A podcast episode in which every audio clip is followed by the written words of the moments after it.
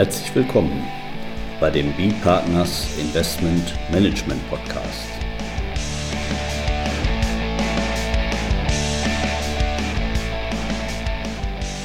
Immer wieder Mittwochs, kurzer Wochenrückblick, was in unserer Beratungspraxis besonders interessant war.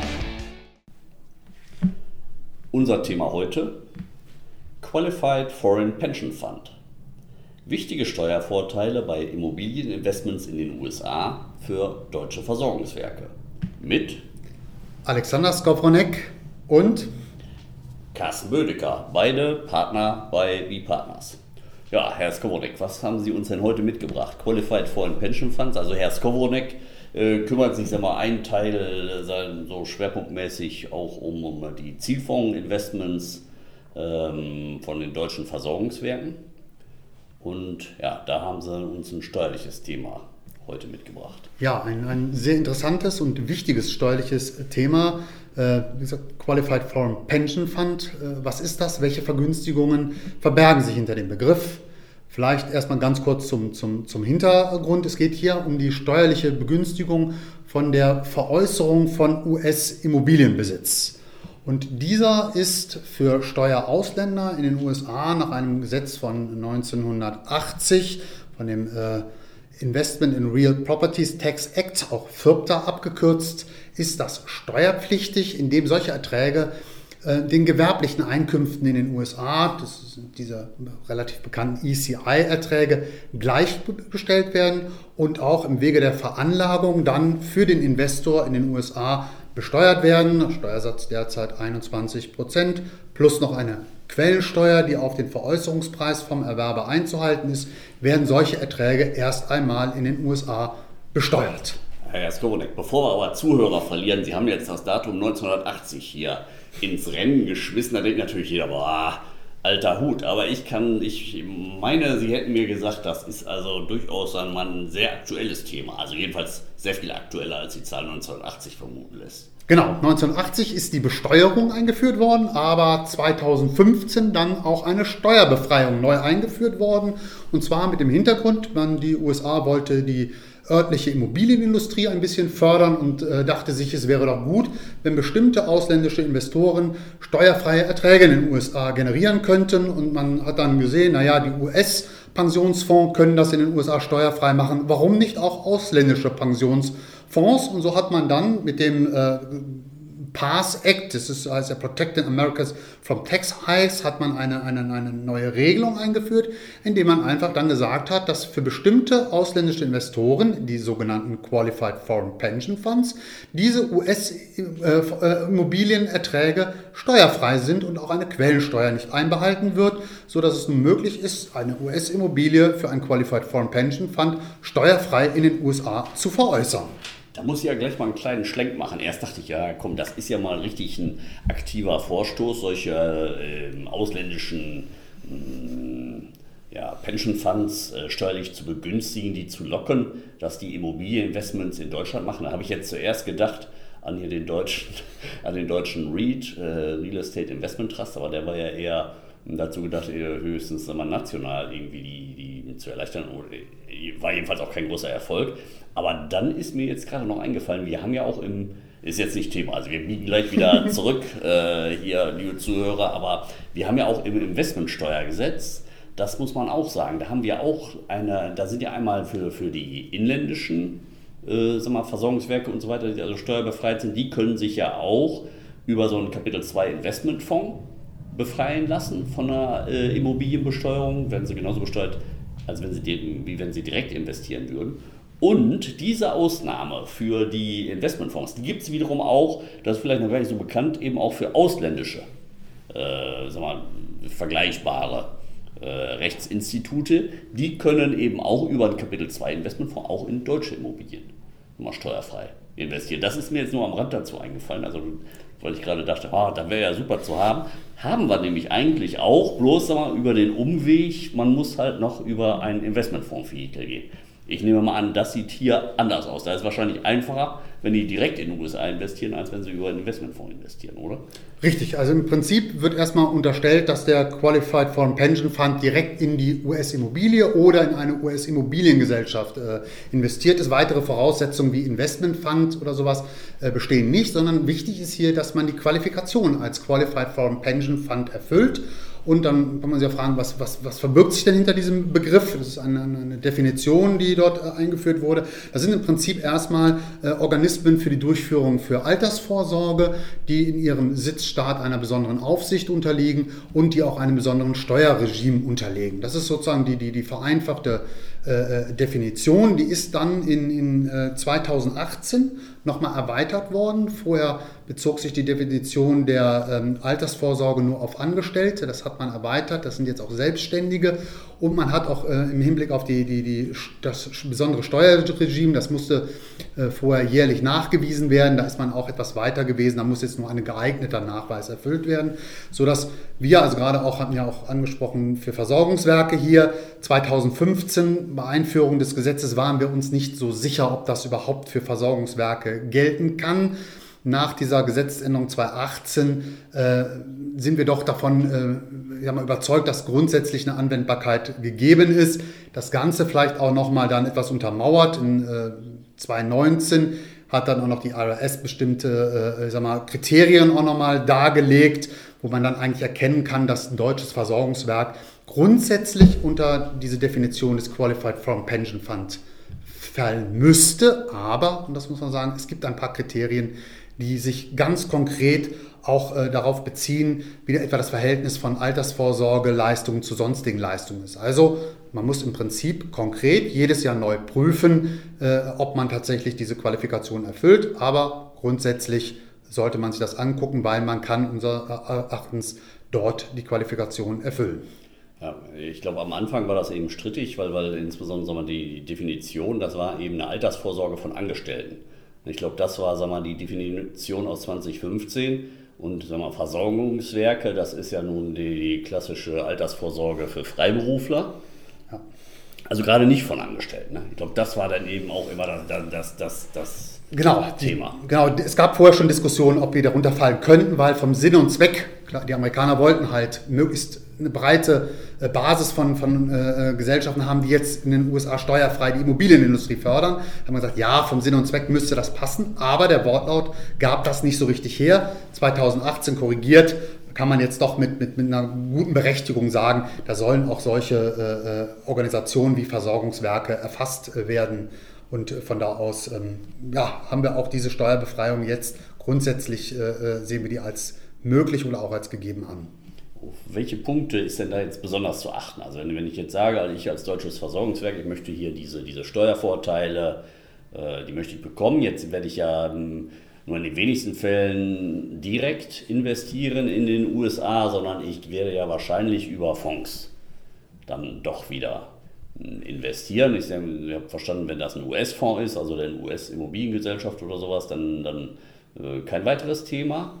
Aber äh, wie sieht das denn aus, wenn ich jetzt äh, sozusagen über, über einen hm, Dachfonds ja. gehe?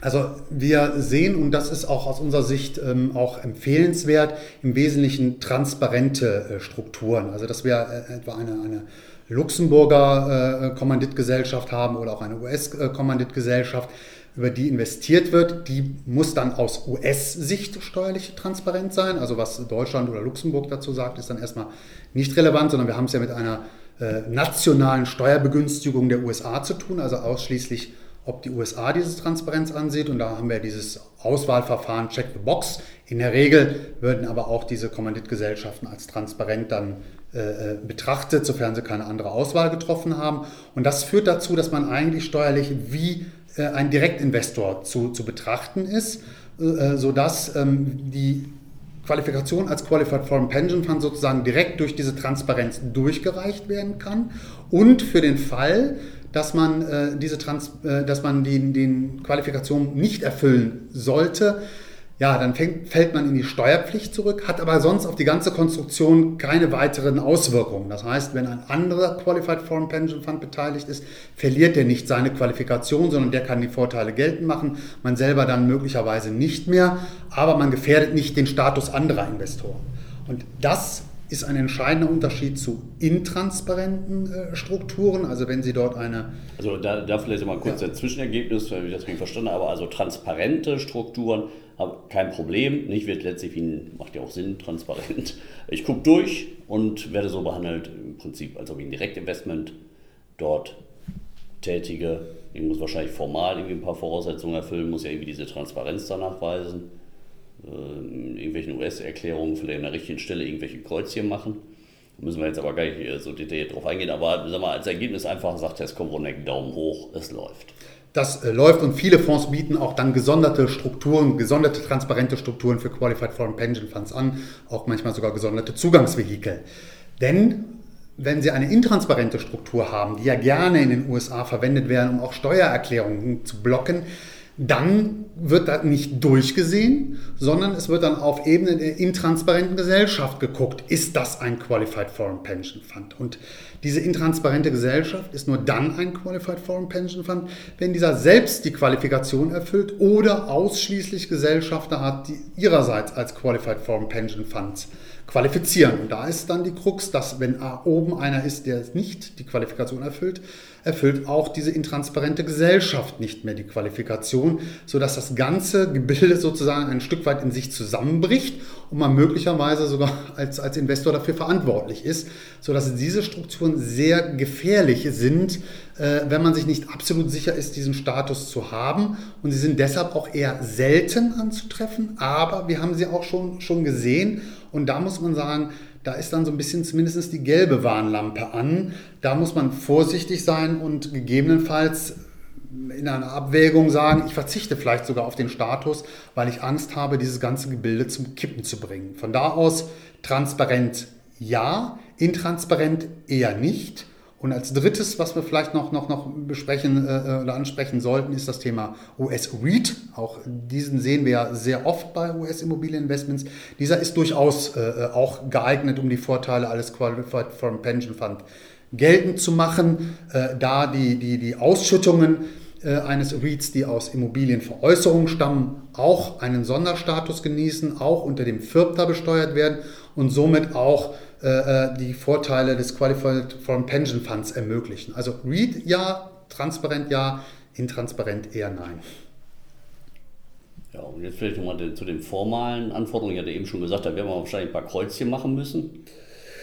Ja, also im, im, Prinzip wäre das schön, wenn es schon alles gesetzlich geberisch völlig umgesetzt wurde. Die IRS hat auch angekündigt, dass man in den W8-Ben-Erklärungen, die man ja auch seinen, seinen DBA-Status und seinen FEDCA-Status angibt, auch den Qualified Foreign Pension Fund-Status angeben könnte. Das soll auch umgesetzt werden, ist aber im Moment noch nicht. Also im Moment ist es so, dass Sie in den, den, Subscription Documents, die Sie bei Fondszeichnungen ja haben, dort werden Sie in aller Regel äh, äh, eine, eine Rubrik finden, äh, möglicherweise sogar eine ganze Anlage, die sich mit dem Thema Qualified Foreign Pension Fund beschäftigt. Dort müssen Sie dann entsprechende Angaben machen und hoffen, dass der Fonds die so durchreicht.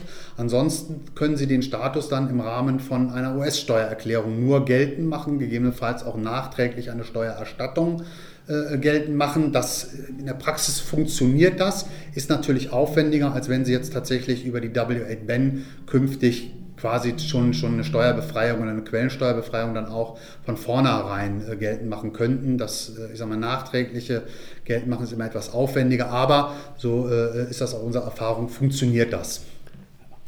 Das wäre also dann soweit zum Qualified Foreign Pension Fund. Wie spricht man die Abkürzung aus?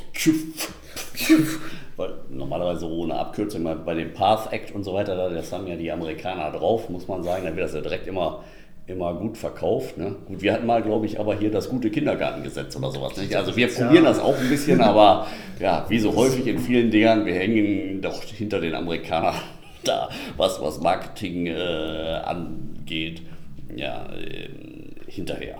Ja, also den, den Qualified Foreign Pension Fund, ähm, da ein, vielleicht eine Abgrenzung, die für unsere Zuhörer noch interessant ist.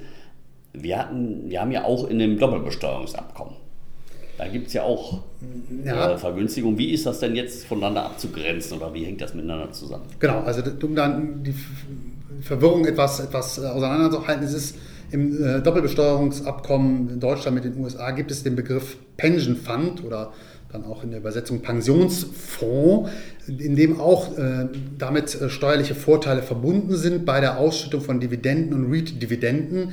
Für äh, äh, solche Pension Funds kann da die Quellensteuer auf null reduziert werden oder bis zu null reduziert werden.